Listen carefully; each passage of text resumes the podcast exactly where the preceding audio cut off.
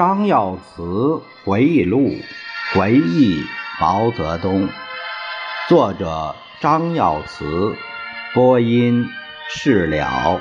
第五章第四小节，毛主席闯险关。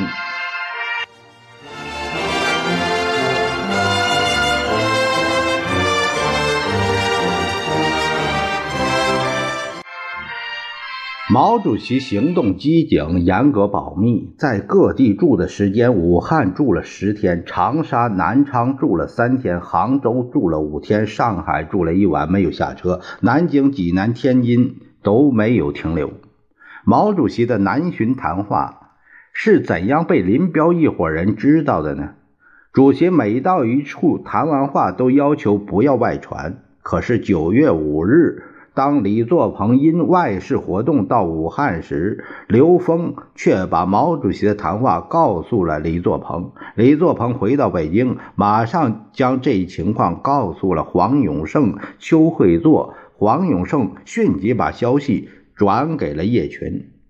当日深夜，在北京的周宇驰用电话从广州军空军司令部参谋长顾同忠那里。了解到广州部队正在传达毛泽东在长沙接见他们时的谈话内容，便说：“你们听完后也给我们传传。”深夜十一点半，周宇驰通过于新野打电话给顾同舟，终于了解到毛主席谈话的内容，并做了十五页的记录。九月六日，周宇驰亲自驾驶直升飞机。来到北戴河，找到了正在那里谋划明天前途的林彪、叶群、林立果，把谈话的核心内容送给了他们。他们顿时惊恐不已，深感大难临头。九月八日，林彪写下了军事政变的手令，判照立国、宇驰同志传达命令办。后来才知道，他们要谋害毛主席，早就搞了个。五七幺工程纪要政变纲领建立一个大小舰队，在审判罪犯时得知，在主席南巡时，叶群已向黄永胜送去了秘密亲启的信件。现在情况很紧，我们决定在上海动手。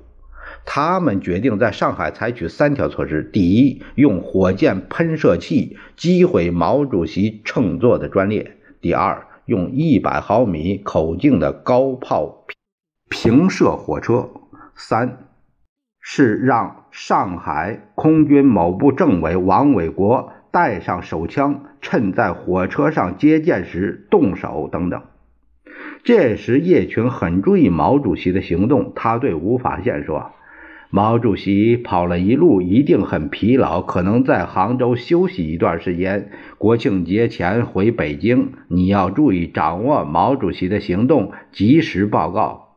林立果亲自到了杭州，同陈丽云谈了一次话，临走时对他说：“毛主席到了杭州时，千万要给我打个电话。”这伙人每天都在密切注视毛主席到了什么地方，找谁谈了话，谈了什么内容，要他们打听真实情况，及时报告。九月二日，主席在南昌同江西省的一位负责人谈话。这位负责人听了主席这次的谈话，联系到他知道的一点情况，向主席谈了三点。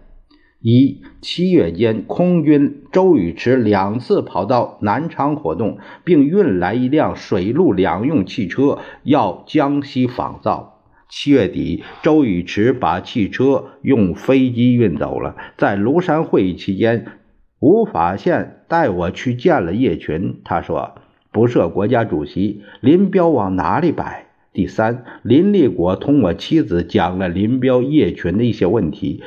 他要我少同林彪一家人来往，搞不好要杀头的。毛主席略有所思，把眼睛眯成一条线，远眺窗外，没有讲一句话。就在九月八日深夜，毛主席突然下令，把专列从杭州笕桥机场停车点转向去绍兴县的支线上停放了一天半。十日下午离开杭州，晚上九点到达上海虹桥支线。主席告诉通知许世友到上海来。次日上午，许世友乘飞机来到上海，他问领他去见主席的人：“主席下不下车？”回答是：“主席不下。”许世友上专列时，王伟国也想一块上来，我们没有让他上车。主席开始同许世友、王洪文谈话，不知不觉到了中午时分。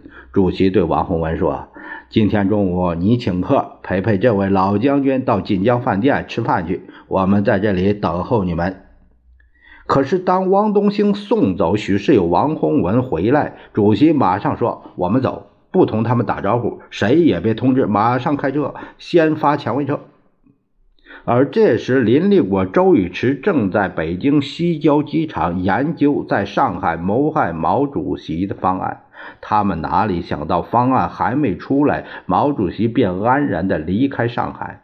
下午六时，到了南京车站。许世友从上海赶到南京，急呼呼地来到车站，再次问主席下不下车。汪东兴告诉他不下车了，主席已经休息了。专列停车十分钟后，继续北行。十二日早晨六时，专列到了济南车站，找杨得志同志谈话，可杨得志不在济南。列车北行到天津车站时，主席突然对我说：“打个电话通知吴德、李德生、季登奎、吴忠到北京丰台车站支线开会。”我当时想，快到北京了，毛主席怎么不回到北京找他们开会呢？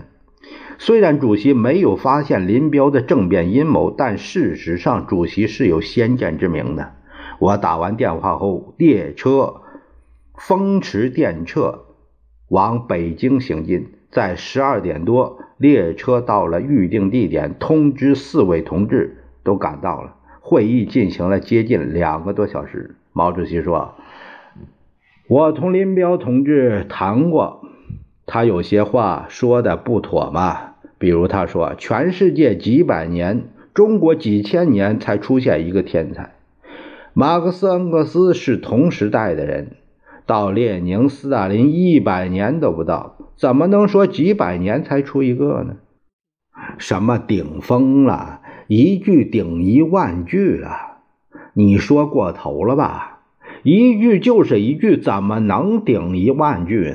不设国家主席，我不当国家主席，我讲了六次，一次就算一万句吧，那也就是六万句，他们都听吗？半句都不顶，等于零。陈伯达的话，对他们才是一句顶一万句。什么大树特树，名曰树，我不知树谁人。说穿了，就是树他们自己。还有什么人民解放军是我缔造和领导的，林副主席亲自指挥的，缔造的人就不能指挥了？缔造的人也不是我一个人嘛。毛主席说。黑手不止陈伯达一个，黑手后面还有黑手。但主席没有想到，就在当晚发生了震惊中外的大事。